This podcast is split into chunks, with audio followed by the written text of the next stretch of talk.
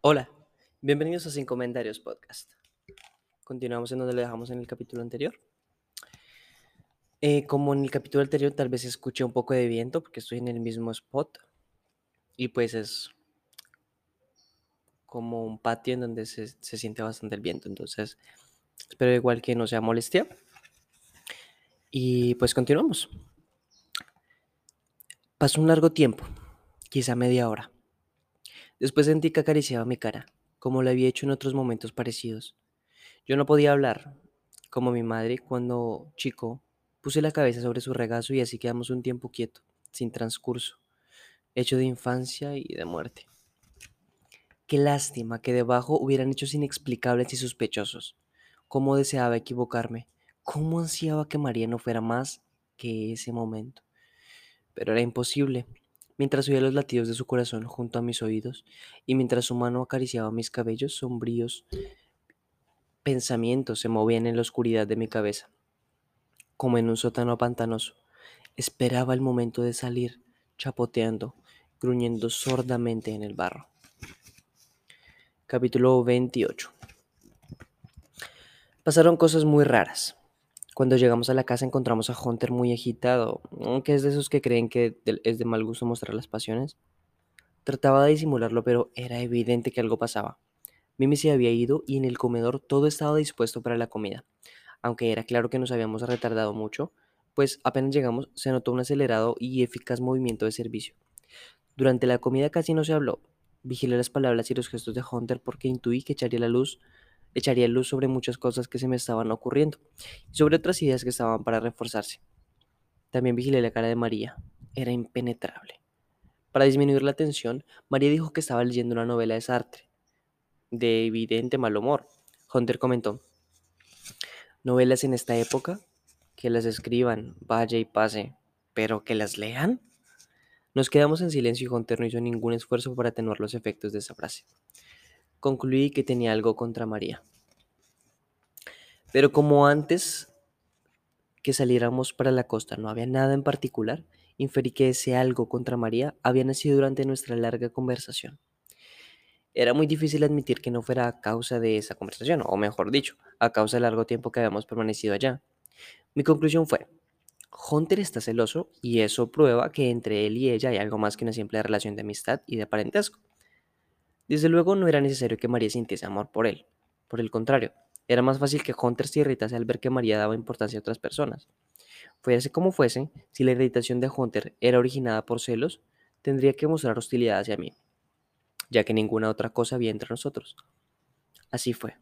Si no hubiera existido otros detalles, me habría bastado con una mirada de soslayo, que me echó Hunter a propósito de una frase de María sobre el acantilado. Pretexté cansancio y me fui a mi pieza apenas nos levantamos de la mesa. Mi propósito era lograr el mayor número de elementos de juicio sobre el problema. Subí la escalera, abrí la puerta de mi habitación, encendí la luz, golpeé la puerta como quien la cierra y me quedé en el vano escuchando. Enseguida oí la voz de Hunter que decía una frase agitada. Aunque no podía discernir las palabras, no hubo respuesta de María. Hunter dijo otra frase mucho más larga y más agitada que la anterior. María, dijo algunas palabras en voz baja, superpuestas con las últimas de él, seguidas de un ruido de sillas. Al instante oí los pasos de alguien que subía por la escalera. Por la escalera. Me encerré rápidamente, pero me quedé escuchando a través del agujero de la llave. A los pocos momentos oí pasos que cruzaban frente a mi puerta. Eran pasos de mujer. Quedé largo tiempo despierto, pensando en lo que había sucedido y tratando de oír cualquier clase de rumor. Pero no oí nada toda la noche. No pude dormir. Empezaron a atormentarme una serie de reflexiones que no se me habían ocurrido antes. Pronto advertí que mi primera conclusión era una ingenuidad. Había pensado, lo que es correcto, que no era necesario que María sintiese amor por Hunter para que él tuviera celos. Esta conclusión me había tranquilizado. Ahora me daba cuenta de que si bien no era necesario, tampoco era un inconveniente. María podía querer a Hunter y sin embargo, este sentir celos. Ahora bien, ¿Había motivos para pensar que María tenía algo con su primo? Ya lo creo que habían motivos. En primer lugar, si Hunter la molestaba con celos y ella no lo quería, ¿por qué venía cada rato a la estancia?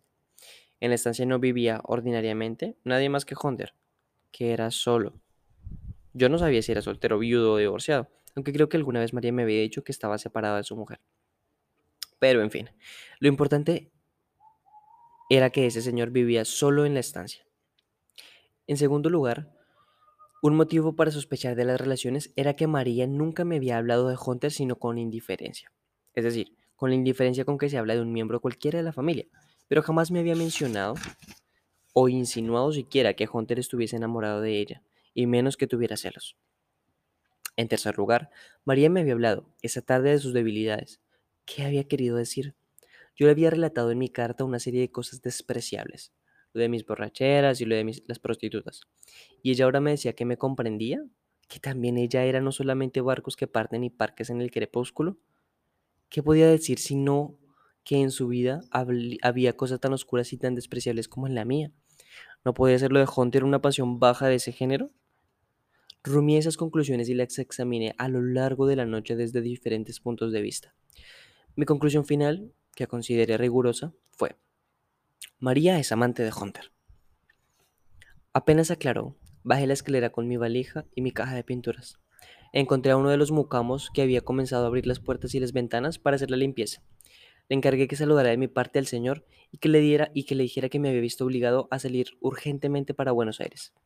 El mucamo me miró con ojos de asombro, sobre todo cuando le dije, respondiendo a su advertencia, que me iría a pie a la estación. Tuve que esperar varias horas en la pequeña estación. Por momentos pensé que aparecería María. Estaba esa posibilidad con la amarga satisfacción que se siente cuando de chico uno se ha encerrado en alguna parte porque cree que ha cometido una injusticia y espera la llegada de una persona mayor que venga a buscarlo y a reconocer la equivocación. Pero María no vino. Cuando llegó el tren y miré hacia el camino por última vez, con la esperanza de que apareciera en último momento, y no la vi llegar, sentí una infinita tristeza. Miraba por la ventanilla mientras el tren corría hacia Buenos Aires. Pasamos cerca de un rancho, una mujer debajo del alero miró el tren. Se me ocurrió pensamiento estúpido. A esta mujer la veo por primera y última vez. No la volveré a ver en mi vida. Mi pensamiento flotaba como un corcho en un río desconocido. Siguió por un momento flotando cerca de esa mujer bajo el alero. ¿Qué me importaba esa mujer? Pero no podía dejar de pensar que había existido un instante para mí y que nunca más volvería a existir. Desde mi punto de vista era como si ya se hubiera muerto. Un pequeño retraso del tren, un llamado desde el interior del rancho, y esa mujer no había existido nunca en mi vida. Todo me parecía fugaz, transitorio, inútil, impreciso. Mi cabeza no funcionaba bien, y María se me aparecía una y otra vez como algo incierto y melancólico. Solo horas más tarde mis pensamientos empezarían a alcanzar la precisión y la violencia de otras veces. Capítulo 29 Los días que precedieron a la muerte de María fueron los más atroces de mi vida. Me es imposible hacer un relato preciso de todo lo que sentí, pensé y ejecuté pues si bien recuerdo con increíble minuciosidad muchos de los acontecimientos, hay horas y hasta días enteros que se me aparecen como sueños borrosos y deformes. Tengo la impresión de haber pasado días enteros bajo el puerto, bajo el efecto del alcohol, echado en mi cama y con un banco de puerto nuevo. Al llegar a la estación Constitución, me recuerdo muy bien entrando al bar y pidiendo varios whisky seguidos. Después recuerdo vagamente que me levanté, que tomé un taxi y que me fui al bar de la calle 25 de Mayo, o quizá la de Leandro Alem. Siguen algunos ruidos, música, unos gritos, unas risas me crispaban, unas botellas rotas, luces muy penetrantes. Me recuerdo pesado y con una terrible dolor de cabeza. En un calabozo de comisaría, un vigilante que abre la puerta, un oficial que me decía algo y después me veo caminando nuevamente por las calles y rascándome mucho. Creo que entré nuevamente a un bar. Horas o días más tarde, alguien me dejaba en mi taller. Luego tuve unas pesadillas en las que caminaba por los techos de una catedral. Recuerdo también un despertar en mi pieza, en la oscuridad y en la horrorosa idea de que la pieza se había hecho infinitamente grande y que por más de que corriera no podría alcanzar jamás sus límites. No sé cuánto tiempo pudo haber pasado hasta que las primeras luces del alba entraron por el ventanal. Entonces me arrastré hasta el baño, me metí vestido en la bañera. El agua fría empezó a calarme y en mi cabeza comenzaron a aparecer algunos hechos aislados aunque destrozados e inconexos. Como los primeros objetos que se ven emerger después de una gran inundación, María en el acantilado, Mimi empuñando su boquilla, la estación Allende, un almacén frente a la estación que se llamaba La Confianza o quizás La Estancia, María preguntándome por las manchas, yo gritando, ¿qué manchas? Hunter mirándome torvamente, yo escuchando arriba con ansiedad el diálogo entre los primos, eh, María avanzando hacia mí con ojos impenetrables, Mimi diciendo Chekhov, una mujer inmunda besándome y yo pegándole un tremendo puñetazo, pulgas que me picaban en todo el cuerpo, Hunter hablando de novelas policiales, el chofer de la estancia. También aparecieron trozos de sueños. Nuevamente la catedral era una noche negra, la pieza infinita. Luego, a medida que me enfriaba, aquellos trozos se fueron uniendo a otros que iban emergiendo de mi conciencia y el paisaje fue reconstituyéndose aunque con la tristeza y la desolación que tienen los paisajes que surgen de las aguas. Salí del baño, me desnudé, me puse ropa seca y comencé a escribir una carta a María. Primero escribí que deseaba darle una explicación por mi fuga de la estancia. Taché fuga y puse ida. Agregué que apreciaba mucho el interés que ella había tomado por mí.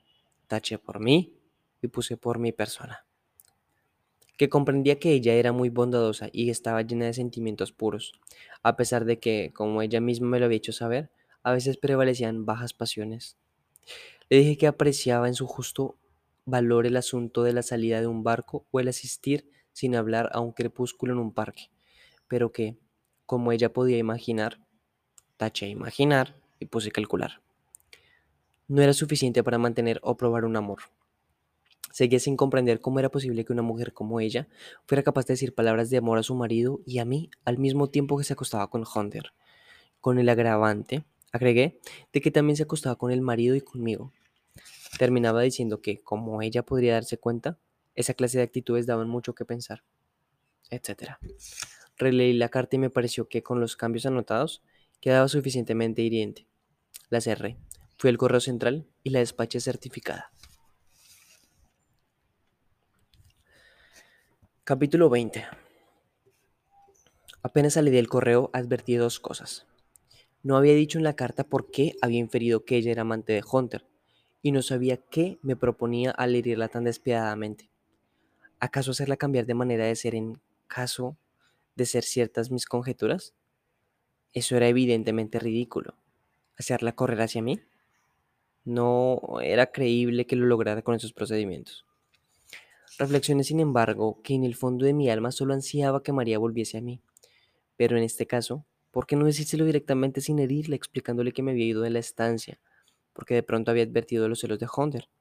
Al fin de cuentas, mi conclusión de que ella era amante de Hunter, además de hiriente, era completamente gratuita, con el único propósito de orientar mis investigaciones futuras. Una vez más, pues, había cometido una tontería con mi costumbre de escribir cartas muy espontáneas y enviarlas enseguida. Las cartas de importancia hay que retenerlas por lo menos un día, hasta que se vea claramente todas las posibles consecuencias. Quedaba un recurso desesperado. El recibo. Lo busqué en todos los bolsillos, pero no lo encontré. Lo habría arrojado estúpidamente por ahí. Volví corriendo el correo, sin embargo, y me puse en la fila de las certificadas. Cuando llegó mi turno, pregunté a la empleada, mientras hacía un horrible e hipócrita esfuerzo por sonreír. ¿No me reconoce? La mujer miró con asombro. Seguramente pensó que era un loco. Para sacarla de su error le dije que era la persona que acababa de enviar una carta a la estancia. Los ombúes.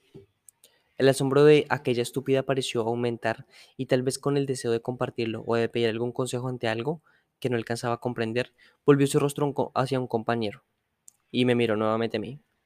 Perdí el recibo, expliqué. No obtuve respuesta. Quiero decir que necesito la carta y que no tengo el recibo, agregué. La mujer y el otro empleado se miraron durante un instante como dos compañeros de baraja. Por fin, con el acento de alguien que está profundamente maravillado, me preguntó, ¿Usted quiere que le devuelva la carta? Así es. ¿Y ni siquiera tiene el recibo? Tuve que admitir que en efecto no tenía ese importante documento. El asombro de la mujer había aumentado hasta el límite. Balbuceó algo que no entendí y volvió a mirar a su compañero. ¿Quiere que le devuelvan la carta? tartamudeó.